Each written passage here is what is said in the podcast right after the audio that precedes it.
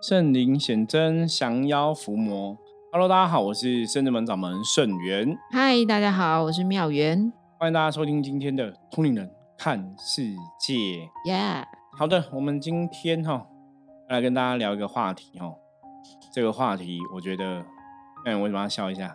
没有，要 与时俱进哦，跟着流行，跟着时代走。其实妙云笑的另外含义是因为每次啊师傅讲说要聊个话题，我们可能有设定个主题，然后聊聊从 A 就聊到 B 去哦，对，所以要笑一下哦，因为心里 always 会担心说啊师傅说要聊什么，然后等下又突然变个主题。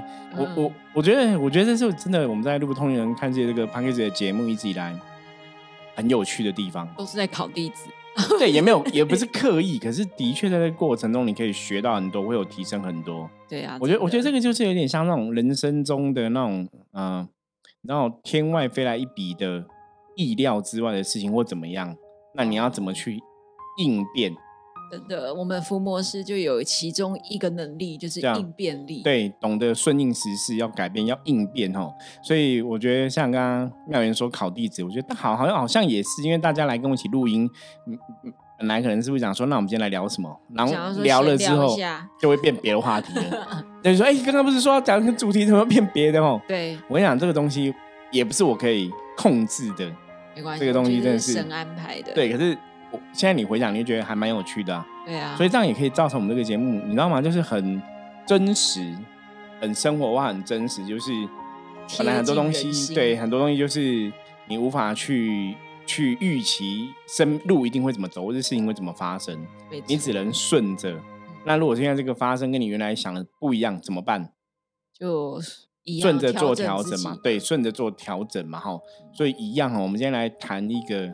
从韩剧哦来学修行，哎，真的，这个这个韩剧哦，呃叫《假面女郎》哦，对，大家如果有看过的话哦，就应该知道。那今天这一集哦会有点剧透哦，那就也会有暴雷哦，所以如果你还没有看过的话，你可以先跳别集哦，就是先听 p a c k e s 别集，以后看过再回来听这一集这样子哦。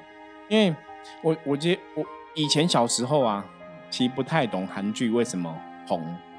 因为以前还没有看过，就觉得大家讲韩剧又讲那些情爱的，也没有。因为我们都看那个《顺丰妇产科》啊，真的吗？那是好笑，因为我我没有看过这一部。没看哦。我是看以前那个什么，我我有点忘记那是什么情书什么啊？那是电影，就是对，那类似这种情爱的，就是以前你对韩剧就觉得韩剧那种讲感情。情书是日剧吧？啊，情书是日剧吧？反正就是以前韩剧，我觉得早期的韩剧就是都感情男欢女爱什么的这样子哦。那后来看就发现，哎，他们不是只有男欢女爱。他们有非常多的类型，哦，科幻的、奇异的、灵异的，反正什么都有。对，而且真的，因为我我觉得他们韩剧真的带动了世界的这种连连续剧的手法，因为它就是可能集数都不会非常长，嗯，可是故事剧本编写都还不错，你就会觉得就是起承转合，或是那种剧情是很丰盛的，或是说你的确在看的当下可以有一些。思维发生在里面，你就会跟这个剧中人人物好像会产生某种程度的共振或连接。对，因为他们其实在写的时候都很深入人心，可是这跟日本的剧有点不太一样。日本也是蛮深入人，因为日本很多那种心写心理层面的小说家，像宫部美幸啊，或者是其他那一些比较著名的作者，他们都在写这些东西的时候，你都会觉得。哇，好好写实哦，就是对，很裸露，就是把人心写的很裸露这样子哦，就让你让你无法躲藏。那当然，我觉得剧有的会放大这种东西，那有的就是很像刚刚妙提，它是很实际的，或是它很很写实的哈。嗯，像之前我们有分享一个影片，那个三道猴子的一生哈，嗯，就是也是它是很。贴近哈，你在跑车的这些族群的一个心声，所以大家看得很有感，因为它很写实嘛，很贴近真实的状况。那假面女郎她其实探讨的是什么？哦，她其实探讨的就是因为韩国一直以来就是一个整形王国，嗯，对，等于是一个就是整形就是一个风潮家常便饭。嗯，哦，有的父母哦，以前我听过，父母可能送这个未成年的子女的一个长大礼物就是去整形，所以他们对于这种外貌的那种。焦虑或者对外貌的重视，应该凌驾于这个世界上其他很多国家。没有错，就是你一定要长得漂亮，你才会得人缘，你的工作才会顺利，很多人才会喜欢你，然后你的很多东西才会顺遂这样子哦。所以假面女郎哦，她就是根源于这样的一个国家那种一个社会的风俗习惯创造出来。它一开始是网络的漫画哦，一开始是漫画，然后它改编成剧这样子。了解，但好像两个版本的结论不太一样，不太一样，不太一样。可是我们现在来讨论剧的部分哦，它剧的重点大概就是吼，这个女主角吼就从小就很喜欢跳舞、唱歌、跳舞。她很喜欢在台上表现自己，发光发热的感觉。对，然后带欢乐给大家。可是因为她长得很丑，就然后她小时候在跳舞的时候，很小的时候，大家觉得小孩子都很可爱嘛。对。所以小时候跳舞，他就说，人家问他说：“那你以后长大心愿什么？”他说：“我想要在舞台上表演给大家看。” 对，然后长大再跳，因为他长不漂亮，然后他妈妈也没有肯定他。妈妈就说：“你长这么丑，你做这种明星梦干嘛？就你想太多了。因为长得这么丑，没有人会想要看你跳舞，就对了。然后唱歌跳舞，所以妈妈也没给他肯定。所以他就那那真的进了社会，在职场上又遇到问题。比方说，他喜欢的组长可能跟全办公室最漂亮的人搞在一起，哈，就是外遇这样子，哦。对，就说。”他喜欢人也是都重视外表的，然后在职场上，因为他也长很丑，也被会被人家嘲笑什么的，所以他整个职场是很内向封闭的。因为他那个丑从小到大都会被霸凌或怎么样，所以都是不开心的。然后他就因为现在讲网络的世界兴起嘛，有直播产业嘛，对，所以他在直播上面，他就是因为他脸长得不好看，可是他身材很好，哦，他又很会跳，对，所以他就是戴一个假面女郎的面具。你就不要露出真面目，然后你就是，嗯，身材很好，你又跳舞又唱歌，所以就很多人喜欢他。就抖内，对，他就 变直播主那种，可能那个系列直播主第一名这样子哦。对对，那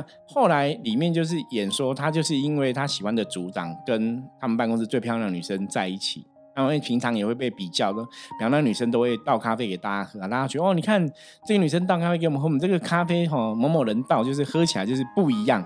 因为女生很漂亮嘛，所以她倒咖啡就好像会特别好喝，对，哦，就会这样子。那她就人家就会比较，比方你要倒咖啡，人家可能会想吐，因为你太丑了这样子哦。真的太夸张了啦！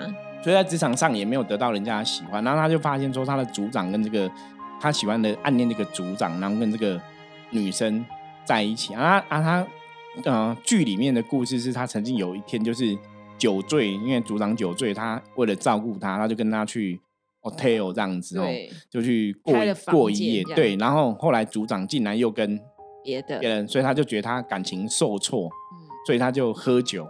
啊，你知道喝酒真的会误事，就是要把对方弄死，不是喝酒之后他就跳舞嘛，嗯，他就他我觉得那是种呈现，就裸体就裸体，面具没有拿下来，可是就就上下都裸体就对了哈，他故事这样写的啊，我觉得那个的。意涵哦，你说在编剧这样安排来讲，那有点不要说，我面对最真实的我，其实最真实的我是这样自然美丽的存在，并不是真的是丑陋的。我觉得它有点这种一种宣示的意味。如果你去解读那个剧的要透露，可因为就这样子就被封账号嘛，因为你裸露嘛。所以人家就对他起了好奇心哦，这个身材这么好，这个人是谁谁谁什么什么，就大概有这样的一段。那因为就是这样的事情之后，就有人想要一清方泽，想要靠近他，想要知道他长得怎么样。后来他就跟一个男生在一起，那个男生就说是他的粉丝，就一样啊，在直播的那个平台敲他，然后就说请他喝酒，说啊你是心情不好那边哭啊，因为喝醉酒这边哭这边裸跳嘛，就是请他喝酒，请他吃饭，就真的看到他真面目。然后看到真面目之后，他就想说好，那就是。那那男生也是很坏啦，就咱们跟他讲说不会啊，我不会觉得你长得很丑啊，我觉得你这种型就是国外的人很喜欢你这种型的啊，你要对自己有自信，你不并没有丑，就哄他骗他，然后把他骗去那个 motel，什么 love motel 那种爱的旅馆那一种的，然后就想要对他做一清方对做不好的事情。然后一方面又上网敲，就说：“哎，我我遇到假面女郎本人了，她长得非常丑，我再把照片或什么影片我拍下来，再给大家分享，这样子就很坏哦。”然后他后来就那个男人就想要更进一步对他做什么事情，他就拒绝嘛。对，拒绝那拒绝就是有扭打这样子哦。那扭打之后就不小心男生头去撞到桌桌角，就流很多血。哎呦！所以他就以为这个男生狙掉了。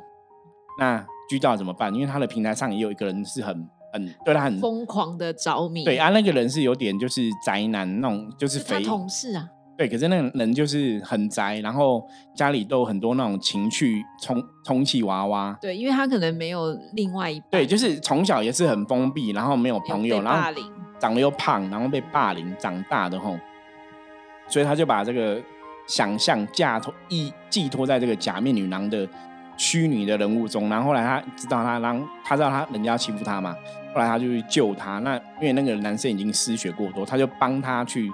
处理这个后果，因为他等会觉得说，我爱你，你是我的女神，可是你做了这个事情，好，为了你，我可以，我扛，对我扛，然后结果，然后我觉得，我觉得戏剧戏剧的张力就这样子，因为那个人哦没有死掉，只是失血过，流很多血，他就醒来，他会吓到，所以他拿刀把他杀死。对呀，所以事实上哦，就当然这个剧剧像刚刚妙云前面有人讲说，这个剧有点血腥。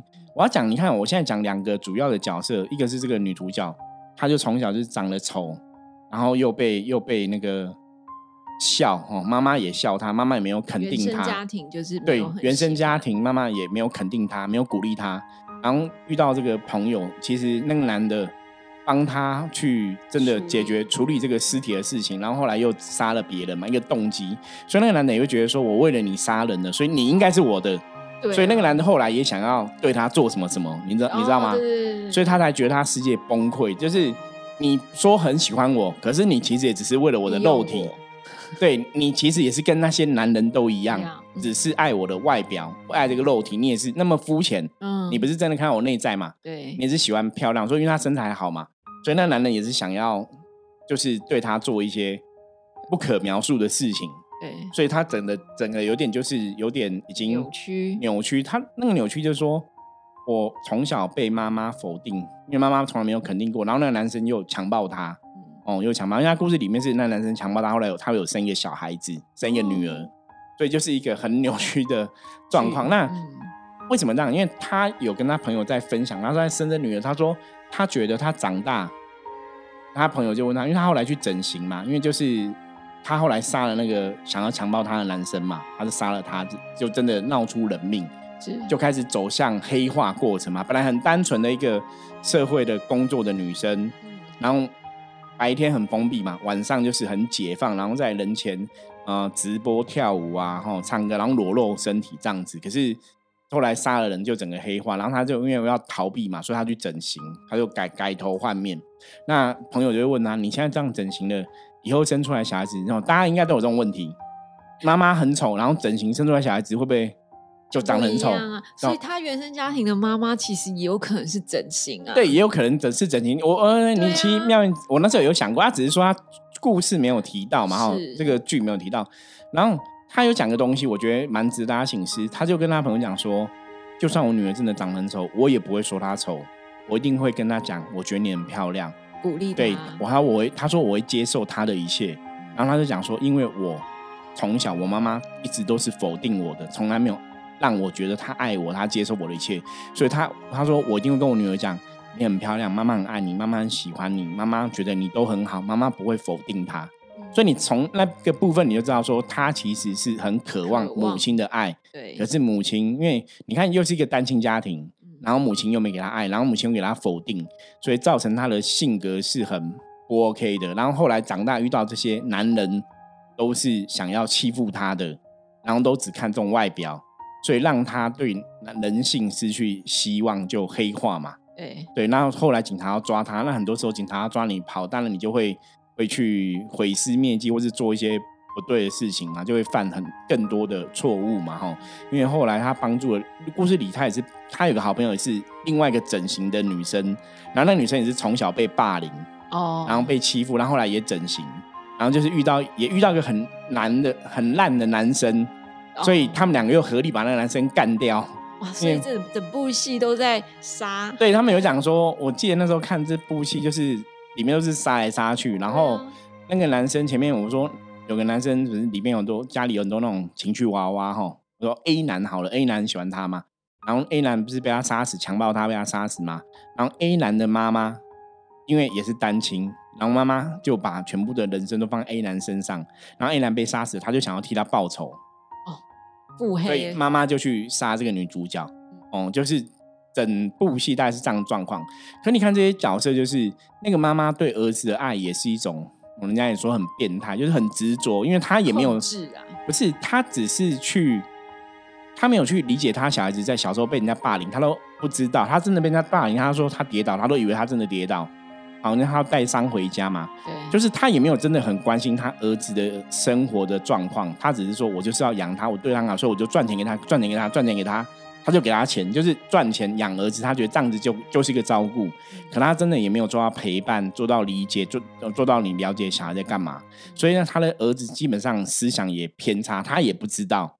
对，所以他对儿子的那种等于是一种偏差，或是一种执着的爱，也造成一种悲剧跟人伦啊。所以你在看里面，其实我觉得那个内心的冲击哈，我觉得待会我们来问一下妙元的看法哈。因为整出戏我看完到最后，当然是。女主角她最后因为戏剧要有张力嘛，所以最后就是她后来有承认她杀人，所以她被抓去关。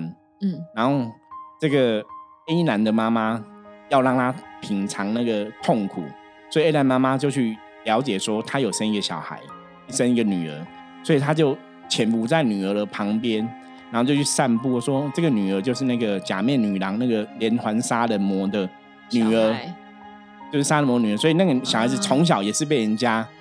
觉得哦，你是对杀人的小孩，你是妈妈怎样怎样？然后你，他就说妖怪会不会生出一个妖怪的小孩？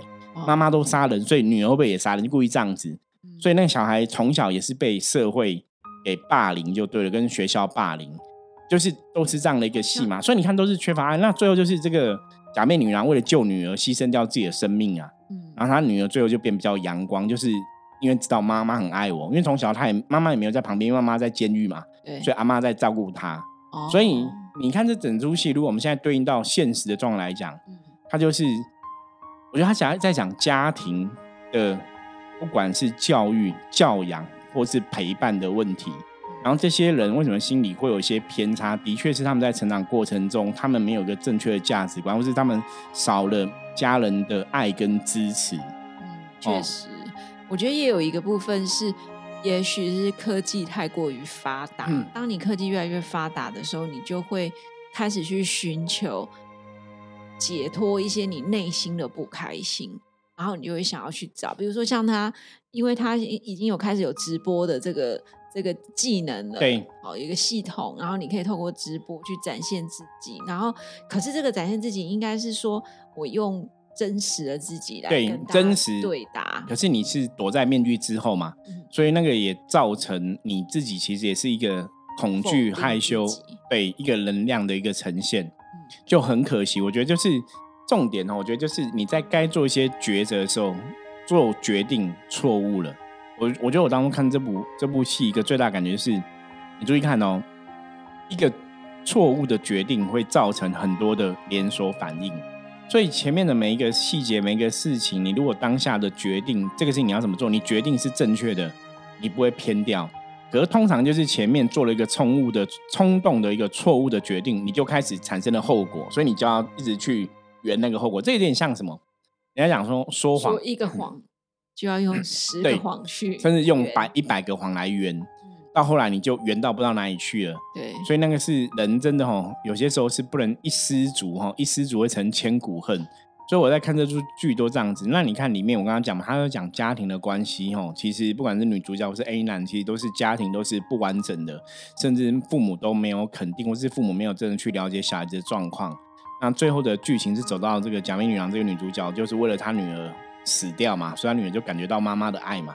他也没有陪伴，可是他在那个感觉到妈妈，他大概是这样用这样一个手法在呈现，因为本来剧你也没办法讲很长的故事嘛，因为它还是有集数的限制，可是它的集数也没有很长啦，嗯，对，六七集而已，就是集集数很短这样子哦。可是我觉得故事是还算蛮紧凑的，嗯，对，然后它就是一集呈现一个人物的故事的成长背景，所以你的确哈，我我在看这出剧的时候，我都会在思考说。如果我是他，我要怎么选择？如果这个时候他不要做这个选择，会不会有不同的人生？就有这样的一个思维。我我自己听到，比如说周围的一些朋友们的分享，可能他们的原生家庭来说，可能也比较不是这么圆满啦。对，啊，可能在这个成长过程当中，也有失去母爱或父爱的这种感觉。虽然爸妈都在，可是对于照顾这件事情跟所有的教育教育的一些观念都不太一样，所以导致在现在的生活上面啊，或在职场上面，他就很容易变成是比较自私，因为爸爸妈妈没有给我爱，所以我的所有一切都是我靠我自己努力来的，所以他们也不会去体谅别人，对他不太会想要去做分享。那我觉得要到一个年纪，比如说你过了三十几岁、四十岁，你已经人生历练到一个程度，你才会意识到说，其实分享才会为自己带来更多。那可是当你在年轻的时候，你可能只会觉得我自己都已经无法满足我自己内在的爱的时候，我要怎么样还要分享给别人？所以在职场上，我自己现在遇到就是有一些小朋友们，他们确实就是有这个状况，因为。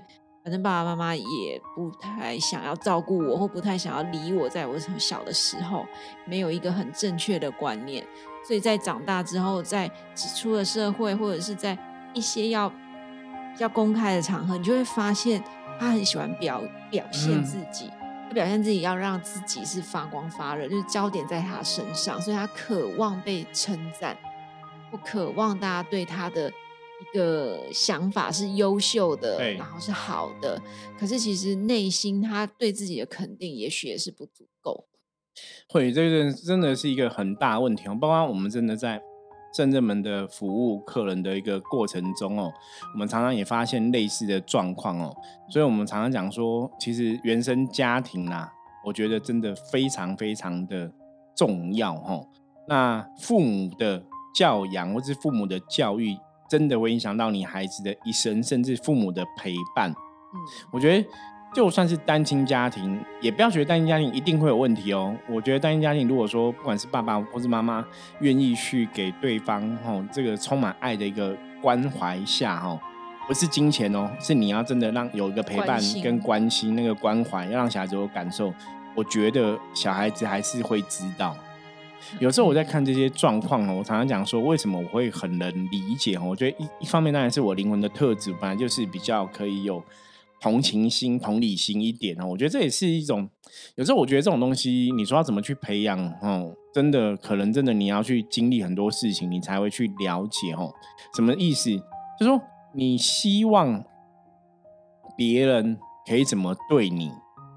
你就用同样方式去对别人，比方说，你希望别人给你的是支持，别人给你肯定，别你别人给你的是爱，那你自己也要适度给别人这样的东西，他才会回来这样的东西。就像，可是，在年轻的时候真的很难去，很年轻不会去体会到。就像刚刚妙元提到的，之前我有个客人，我也分享过哈，我们师们在讲说，开心才有正能量嘛。我们为什么要讲开心才有正能量？因为那个客人就跟我讲说。真的是我从小到大，就像刚刚妙元提的，我都是自己靠自己啊，也没有人帮我啊。我苦，我困困难的时候，我困境的时候，谁帮了我？所以我为什么要去帮别人？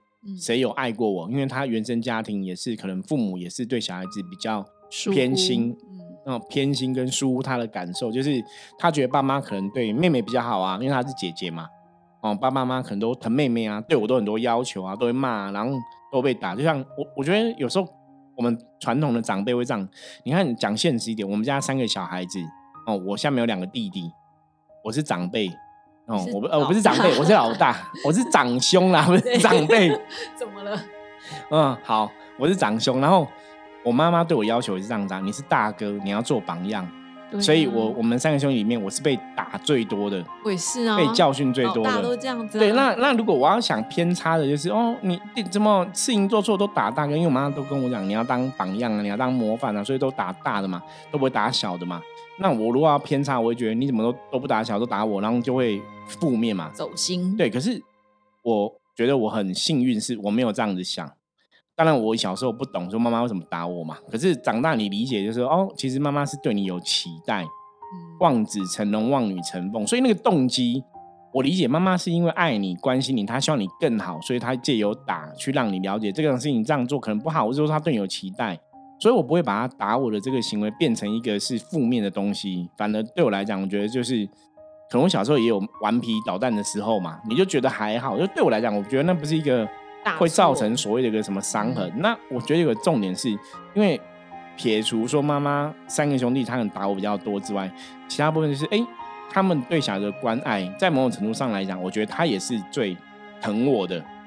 因为他可能很多东西，因为我是长子嘛，就很多东西他们也会跟我分享，会跟我聊，会觉得你比较懂事，然后也会让你觉得，哎，他们肯定你长子很懂事的这个部分，所以可以分担的多一点。对，所以我小时候其实也有被在我父母的教育跟相处之下，我其实也是有在觉得他们是觉得我是长子，他们觉得我可以撑起很多东西，所以我说这就是父母对小孩的肯定。包括我小时候可能有一些表演很好啊，怎么样，爸妈也会觉得儿子很棒，你懂吗？我觉得这个肯定很重要，所以为什么这个肯定？你看他可以弥补掉可能妈妈在其他的部分呢？可能我觉得怎么都打我偏心我怎么样，那个东西我反而不会很重视那个负面的情绪，反正因为我是我是有被肯定的，甚至说我在我的成长过程中，哈，我可能比方说我需要电脑，我我永远记得哈，我觉得这也是给圣子们的朋友听，也是给我自己将来。就是我小孩子啦，然后将来的子孙听这样子哦。就我我记得那时候电脑才刚出来，可是因为我在读书嘛，在专科，有时候你有电脑做事很方便这样子哦。你就跟爸爸要嘛，可是我们家其实没有足够的钱买电脑啊。哦，那时候刚出来也费很贵，我记得一台要五万，可是那时候五万很大很大，你知道吗？哦，可能要两个月薪水哦。我是有一次要两个月薪水，一般人大概要两个月薪水，我爸就去借钱买一台电脑给我。所以你有没有觉得爸爸有没有爱你？溺爱啊，不，很 爱嘛，很爱嘛，才会这样做嘛。所以我说我在那种状况，当然我们家也是很辛苦。你看，都还要借钱呢。那你可能觉得，哎，这个小孩子不孝子，都没钱了，还用什么电脑？可是我爸就会买，然后包括像以前那种，都会有有人家去邮局卖一些什么世界童书啊、世界什么历史名著啊、百科全书，然后我爸都买回来给我看呢。啊，你有看吗？我看了几页就没看了，我后来就跟我爸，我爸后来就没买，因为他知道买回来他其实有期许。可是你你可以感觉得到，我要讲的东西就是父亲为了让小孩子好，他真的很愿意去培养你，或是或是只要他觉得这个对你有帮助，说希望对你有帮助什么的，他就会做。不过我觉得我我现在也我觉得那个应该爸爸买书给我这件事，应该对我也有影响。嗯，我的确从小就喜欢看书。对，所以我是有帮助。对，还是有帮助。所以我的确，你说像我们同年年龄层的，或者说我遇到一些朋友，我我有时候都看到说，哎，我们也是文青哎，对我也是喜欢看书啊什么。你看我后来写作出书嘛，哈，我觉得那个还是有受到一些熏陶。所以总而言之，言而总之哦。我觉得假面女郎哦，大家可以看一下。那当然，它是有点，我我觉得它应该算是限制级的 片，因为它真的有点血腥暴力哦，一些一些东西哦。可是我看的时候觉得蛮难过，就是他的确在讲这些人，就是他们就是成长过程里面感受不到家人的爱，甚至是被社会遗弃，或是被同学霸凌。那坦白讲，我们在现实的状况里面，甚至我们的抚摸是帮一些朋友。在处理一些事情的时候，我们遇过很多被霸凌的朋友，都会很容易有一些负面的情绪跟负面的能量。那当然你要去教导他说，远离那个负面的状况嘛。你现在长大了，你也远离以前霸凌的状况，你现在有能力保护自己了，嗯，他们才会慢慢走出来。对啊，确实是不太容易，因为当你长时间小的时候，因为你很难去思考到这么深远，然后你只会觉得说，小朋友不就是我我们要一起玩啊？那为什么你要这样子？欺负我，对，然后又没有办法想方法。就我觉得小朋友有两种，一种就是很憨直的那一种，对，像我小时候可能就比较像这样。然后哦不行，是不是我没有被霸凌？但是长辈或者是同学说你不可以这样哦，好，那就不要啊。那其实你也比较，我比较不会去思考说，那为什么他要这样讲我？那可能我就会比较走心，我就会觉得说。哎，为什么啊？那以后我就不要讲就好了，或者是就是用一个很绝对的方法，那就不要，对，一刀两断。可是有的人他就会选择，那我就想方法去了解对方到底是为什么，那我用什么方式去让对方愿意成为，或者是跟我交换什么东西，我就觉得好像人有很多不同的样貌啦。对，可是真的你遇到这些。当下的一些负面东西，你怎么去选择？你的作为很重要哦。所以当然，也许我们都渴望说，家人长辈可以给我们支持跟关爱。那不管怎么样，如果你今天已经长大，是一个成年人的，不管以前家人有给你关，没有给你关爱，对很多状况，我们常跟很多朋友分享说，其实很多事事情，有些事情真的过去就过去了。我们要活在当下，为现在的自己而努力。没有了别人给我们肯定，那我们可以自己给自己肯定嘛？那不然你就是学我，怎么样？开一间公庙？不是，神明会给你肯定，可能神明会给你爱。因为我觉得，在我的人生的成长过程里面，当然有些时候你可能会觉得说，从长辈、从家人、从社会上其他的同同事、同僚、同学得到支持不够大，可是有一个人一定会没有条件的爱你、支持你、陪伴你。我觉得那就是神。对我来讲，神就这样存在。所以为什么在信仰上面来讲，我对神的信仰会这么坚定不移？哈，我曾经跟很多学员弟子讲过，说因为在我人生最苦的困境当中，在我人生最低潮的时候，我也需要很多人的支持跟鼓励嘛，跟陪伴。可那时候真的只有神展现这样力量，让我感觉到他就是跟你在一起，他就是支持你，他就是陪着你。去度过很多状况，因为我们人生难免会遇到一些事情，是你觉得自己过不去，哦，所以很多人我刚刚讲嘛，家里小时候没有给他关爱，家里小时候没有给他正确的教育，家人没有给他正确的肯定，他可能会觉得过不去，心里会难过，是被欺负，都没有人爱他这样子。可是当你了解说不会，你不是这么惨，你其实还有个人很爱你，就是神啊，你菩萨爱你，九天玄女很爱你。你就会知道，说我不是孤单的，我还是有人喜欢我、支持我、肯定我的。我觉得那是一个维持一个能量平衡重要一个关键，这也是我们在信仰上面一直看到一个很重要关键。所以最后想要跟大家分享哦，不管怎么样哦。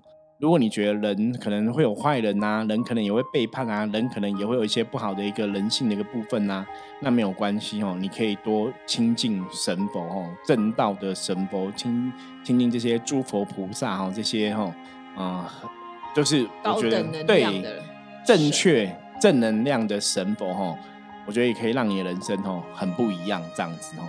好，那以上哦是从这个韩剧《假面女郎》部分跟大家分享一下哦，我觉得。